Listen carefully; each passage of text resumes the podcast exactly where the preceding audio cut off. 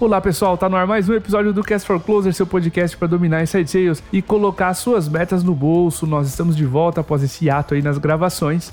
E para você que nos ouve pela primeira vez, meu nome é Diego Cordovez e esse programa é feito pela MeTime, referência brasileira em inside sales. O software da MeTime organiza a prospecção dos seus SDRs para que eles sejam mais produtivos, gerem mais oportunidades comerciais e mais pipeline de vendas. Para conhecer o MeTime Flow, acesse metime.com.br. O tema do episódio de hoje é clima e cultura organizacional em vendas, sempre em busca de novas vozes para o Cast for Closers, convidados e convidadas que nunca estiveram aqui, lideranças, talentos, pessoas incríveis. Nós decidimos convidar o João para participar desse episódio com a gente. Eu tô falando do João Bevilacqua. Ele passou seis anos gerenciando times comerciais no LinkedIn, tem um background de consultoria e hoje ele é diretor Latam de Sales Development na Zendesk, além de estar na lista dos top 50 líderes LGBT QIA+, da Financial Times. João, teu primeiro episódio com a gente, fica muito à vontade, é um prazer ter você aqui. Fica à vontade para dar um abraço na audiência, para se apresentar. Antes da gente falar um pouquinho mais sobre clima e cultura organizacional. Fala, Diego. Obrigado aí. Eu que agradeço por, por estar me recebendo aqui. É um, um assunto que eu gosto bastante de falar, né? Você comentou um pouquinho da minha trajetória aí de alguns anos de LinkedIn, agora na Zendesk, eu já estou há bastante tempo em, em, liderança de vendas, né? Então, pensando e respirando cultura aí no meu dia a dia. Uhum. E além desse, dessa experiência de, de vendas e de dia a dia, né? Você comentou um pouco do meu background de consultoria, eu trabalhei com bastante projeto de organização e cultura quando eu estava na, na Bain Company também, além de ter sido líder de diversidade no LinkedIn por quatro anos, né? Aí que eu acabei nessa lista da Financial Times que você comentou.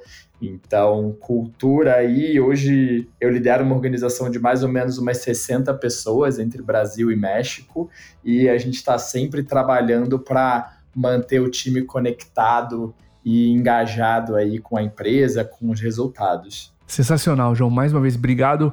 É legal que o teu time está espalhado.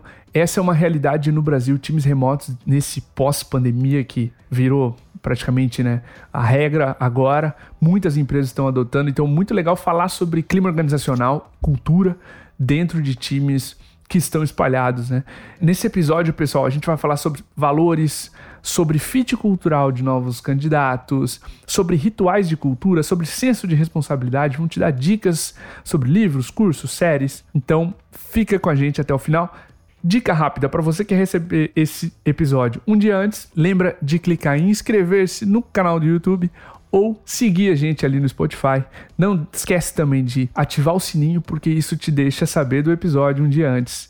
Antes da nossa famosa newsletter de quinta, você recebe esse episódio aqui na quarta-feira, final do dia. Como de costume, João, começamos pelo básico. A gente sabe que valores criam um time, um clima e uma cultura muito fortes. Eles são a base de tudo, cara.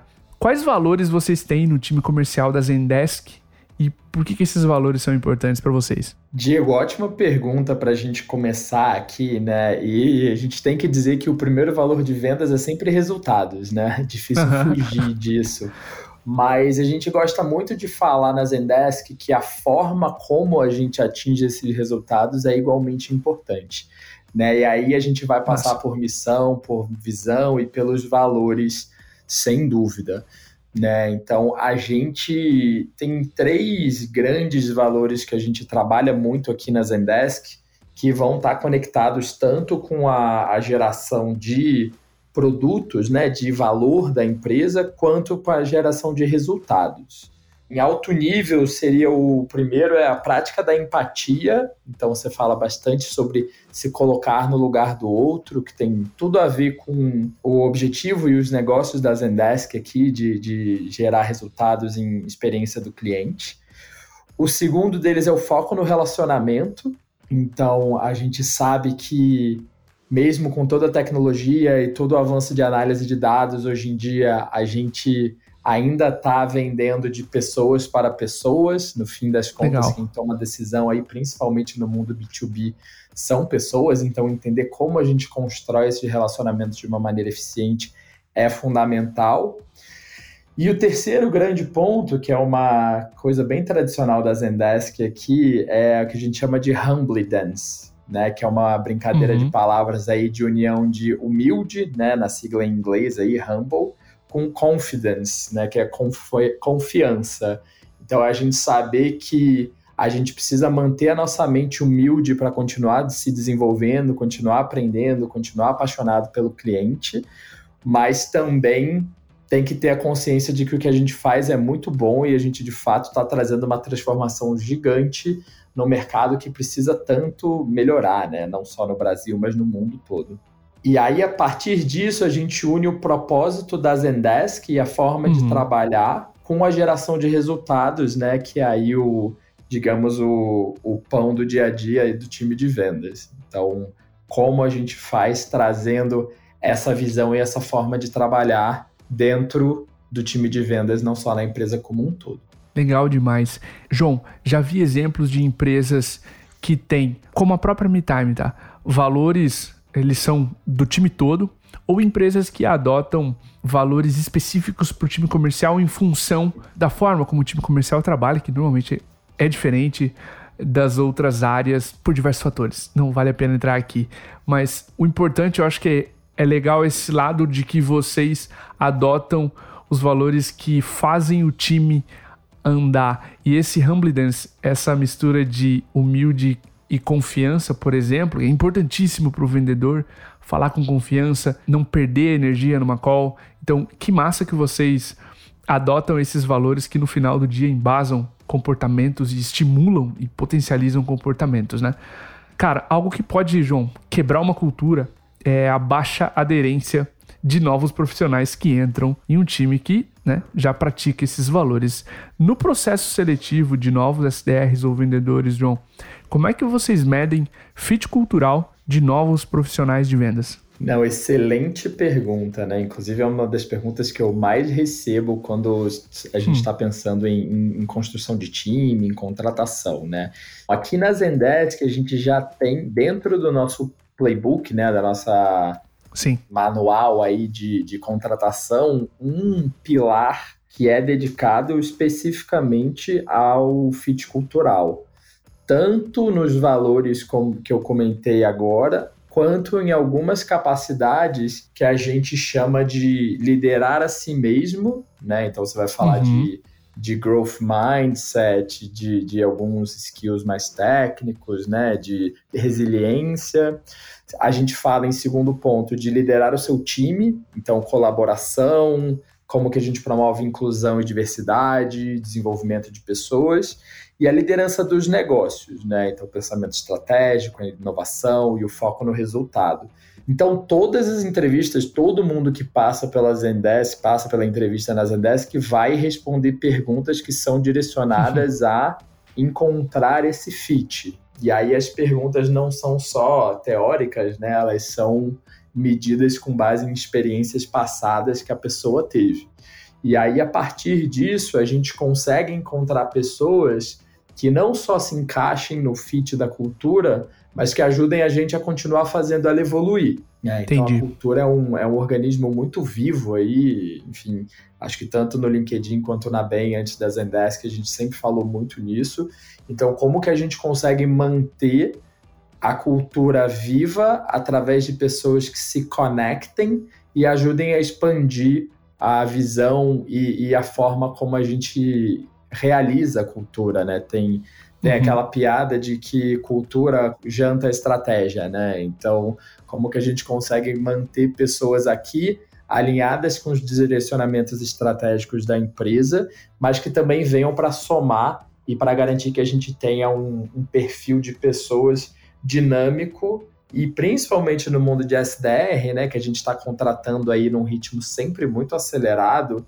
Te dar um dado aqui da Zendesk que a gente contrata entre 20% e 20% do time de SDRs por trimestre. Então, assim, Caramba. um giro de, de promoções, de novas vagas, de novas aderências aqui, se a gente não for extremamente cauteloso com as pessoas que a gente está trazendo para dentro, em um ano você mudou completamente a cultura, né? Perfeito.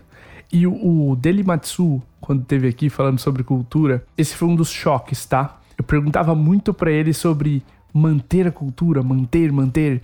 E ele falou, Cordovez, cultura é viva, ela vai mudar. É, você só precisa Exato. garantir que se ela mude, ela não se descaracterize. Mas ela vai mudar. Porque as pessoas, as, as práticas, os rituais, o que é feito. O chefe invisível, aqui o Rodrigo Pinto, quando eu esteve aqui também falando sobre isso. O que as pessoas fazem quando ninguém está olhando. Isso tudo evolui, isso tudo é vivo. E que massa você citar esses valores para potencializar essas contratações. Legal que vocês estão de olho nisso, que tem playbook, você mesmo mencionou alguns aqui, algumas características importantes para manter a aderência cultural, não congelar a cultura, mas manter a aderência cultural dos novos profissionais. João, eu quero mergulhar agora em rituais. A gente sabe que eles sustentam a manutenção dessa aderência. A gente sabe que sustenta clima, cultura, são as atitudes que o time tem e repete no dia a dia. Então, uhum. que rituais vocês praticam, vocês têm aí na Zendesk que reforçam a cultura e o clima dela? Cara, excelente pergunta também, né? Como que a gente tira do papel aqui o que a gente tem na parede, digamos assim, Exato. assim, do, dos valores, né? E eu gosto sempre de caracterizar isso em três grandes blocos, digamos assim, né? Um é de desenvolvimento, treinamento, enablement. Tem um segundo de reconhecimento e um terceiro de recompensas, né? Então, como que você ensina, reconhece e premia aquelas pessoas que estão de fato alinhadas com os valores da empresa. E aí, em treinamento, você tem, obviamente, um leque bastante amplo de coisas que você pode fazer. A gente aqui na Zendesk começa com a experiência de onboarding dentro de um, de um bootcamp, né, de um treinamento de, de entrada aí na Zendesk, que vai desde a indução sobre o que, que é a empresa de fato, né, o que, que existe aqui dentro de produtos, de serviços e de todo o uhum. espectro cultural, de diversidade e inclusão, de impacto social e da forma como a gente trabalha e, e, esses valores que a gente de fato traz para o centro da mesa. E aí no mundo de SDR, à medida que você vai evoluindo na nossa escadinha aqui entre inbound, outbound, etc., a gente tem novos treinamentos que vão trazendo não tanto a forma de trabalhar, né, skills, é, capacidades, é, aprendizados, quanto os perfis que a gente está buscando e está entendendo para o próximo cargo. Né? Então, a cada ano, Massa. aproximadamente, a gente tem um novo um refresh aí um pouco mais longo de, de treinamentos e, e capacidades. No ponto de reconhecimento, a gente tem também uma série de, de coisas que a gente consegue fazer. Um exemplo que eu vou te dar sobre o que eu faço com o meu time dois exemplos, na verdade, se você me permitir. Um deles é que no final de todo o trimestre a gente reconhece os top performers ou, ou os top pessoas do time, e da mesma forma que a gente reconhece os resultados maiores, a gente premia três pessoas com base nesses três pilares dos valores que eu comentei antes, né? A prática de empatia, foco nos relacionamentos e o humbleness, né? Então, da mesma forma como a gente reconhece o top gerador de resultados aí. Uhum. E o segundo ponto, um pouco mais focado na performance, aí a gente tem um, a gente chama do círculo de excelência aqui, né? Como que é o, o pessoal que performou acima de um certo patamar naquele trimestre. Então, isso virou aí um, um ciclo virtuoso de, de todo mundo querer estar tá lá e se todo mundo chegar naquele patamar, a gente faz para todo mundo. Então, também não é Legal. ele não é restritivo. A gente traz o time todo.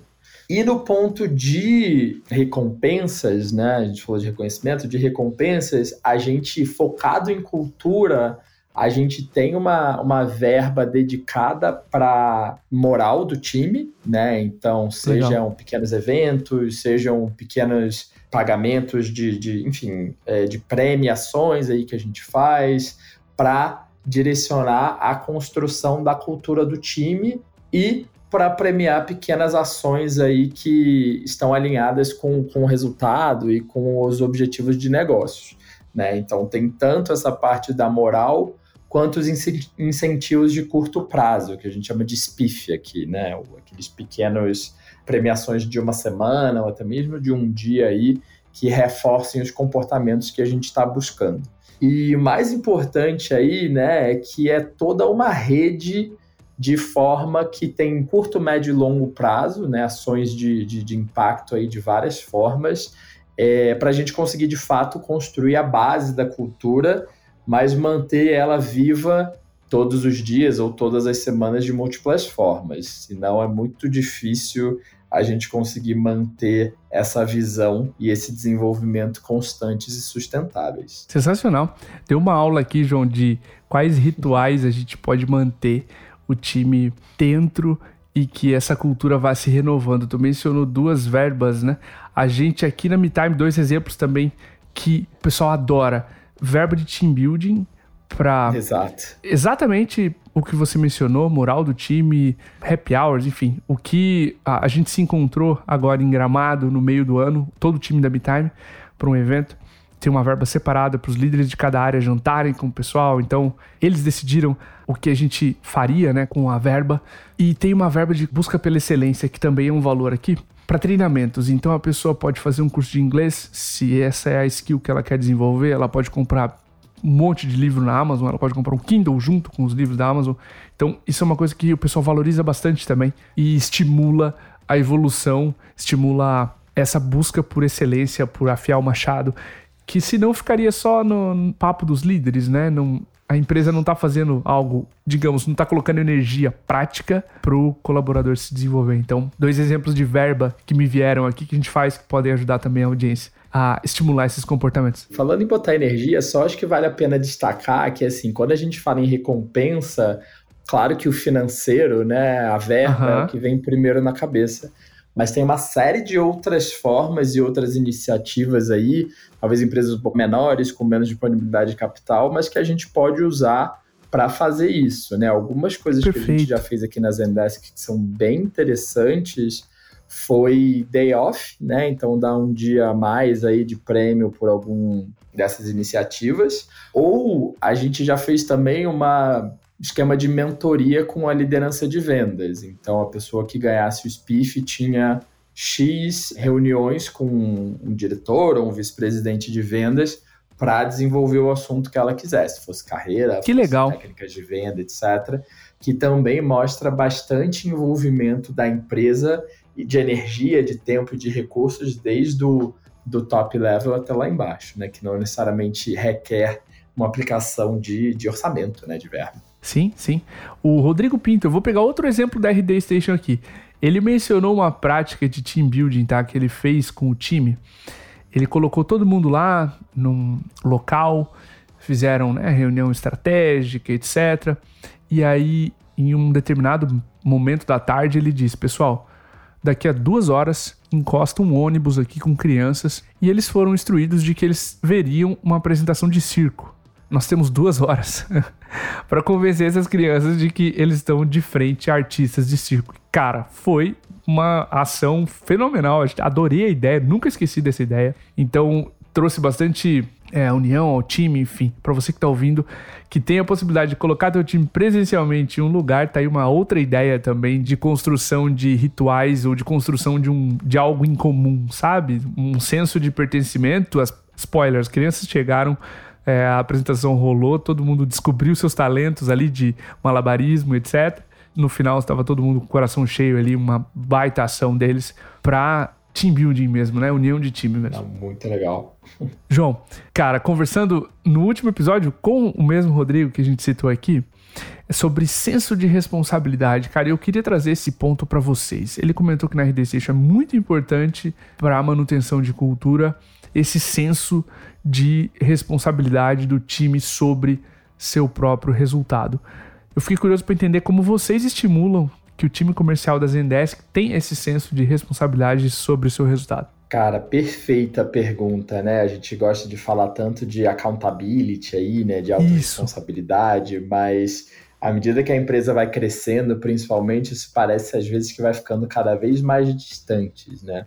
Uhum. E uma das grandes coisas que a gente fala no nosso livro de cultura aí, né, quando a gente fala de practice empathy, é falar um pouco em propósito, né? Propósito é algo que a gente tem ouvido cada vez mais falar sobre alinhar os propósitos individuais com os propósitos corporativos. E na Zendesk a gente tem um propósito de melhorar a interação e criar relações de longo prazo entre empresas e clientes a partir de melhores comunicações, né? Então, a gente resolve um problema muito prático de praticamente todas as pessoas, né? Acho que todo mundo já teve aquele caso de relação caótica com um banco, uhum. uma telefônica, uma aérea ou algo assim, e né, tem até alguns sketches de comédia em relação a isso. E a Zendesk atua diretamente nesse problema que todo mundo já vivenciou muito forte, né?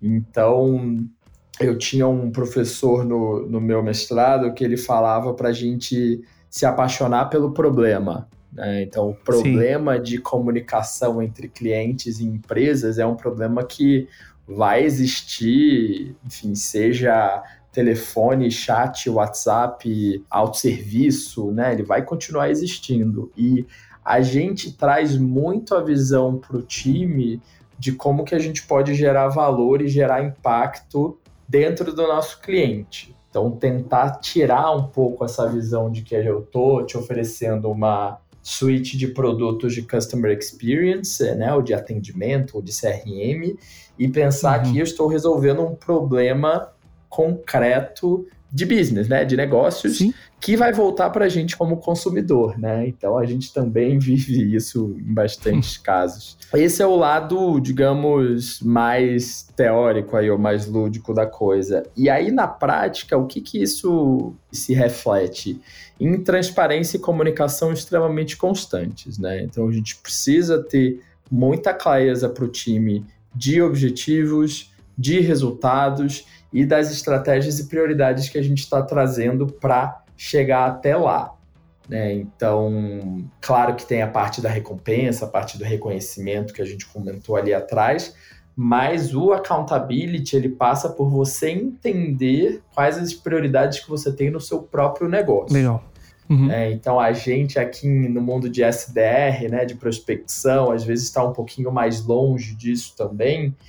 Então a gente trabalha bastante a percepção do time sobre o quanto eles estão de fato contribuindo para os negócios como um todo, quanto eles estão contribuindo para a própria carreira deles em se dedicar ao máximo possível para esse estágio, né, esse, esse momento da carreira que eles estão agora como prospectador aqui de alguma forma.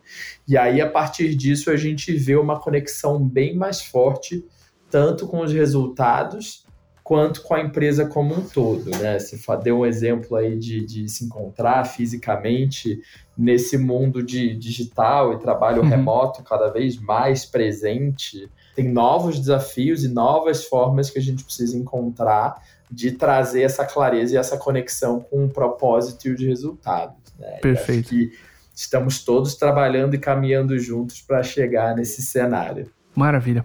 O próprio Daniel Pink ele diz no, no livro Drive que essa geração que vem agora para o mercado precisa de maestria, autonomia e propósito. E dessas palavras, igualmente importantes, propósito parece muitas vezes lúdico, né? Colocar o porquê no trabalho. Eu lembro de uma frase do fundador do Buscapé, do Romero, em uma palestra, tá? Olha só que legal. Se a gente tirar propósito do trabalho, todos nós fazemos praticamente a mesma coisa. A gente entra numa caixa de metal, chega no trabalho, hoje não, né? Mas aperta umas teclas de plástico e vai embora.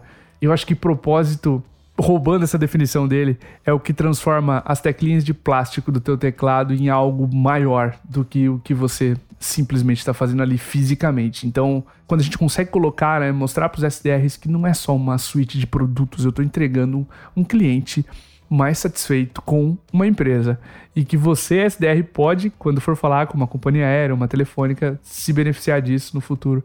Você traz propósito para as teclinhas de plástico que ele está apertando, né? É, e aí, curiosamente, no nosso caso, né, a gente tem alguns exemplos de pessoas que, de SDRs e, e, e BDRs, né, que tiveram um péssimo serviço em algum cliente e foram buscar para ver se esse cliente já era atendido pela Zendesk ou não. Que legal. Então isso é você concretizar aí que a pessoa está de fato conectada com o propósito e com essa questão aí de se apaixonar pelo problema da, do, do cliente, né? Massa, massa. João, para a gente encerrar, eu fiquei muito curioso em conhecer o modelo que vocês têm de medição de clima na Zendesk, que você mencionou, combinando aqui né, o tema comigo e com o Ev. Você pode dar exemplos práticos desses quesitos que vocês medem o clima e perguntas que avaliam esses quesitos? Claro, claro. A gente tem uma pesquisa bianual, né, a cada seis meses que a gente faz de clima como um todo. É uma pesquisa relativamente extensa, aí, algumas dezenas de perguntas que toda a empresa preenche. Então a gente tem a visão aí tanto de vendas quanto fora de vendas e o comparativo global também. E tem duas perguntas principais que medem o engajamento como um todo, que é o quão feliz você está trabalhando na Zendesk e se você recomendaria ou não a Zendesk para alguém, né, uhum. o famoso NPS aí, para quem conhece. E esse é o score, digamos, né, o, o, a nota de, de alto nível.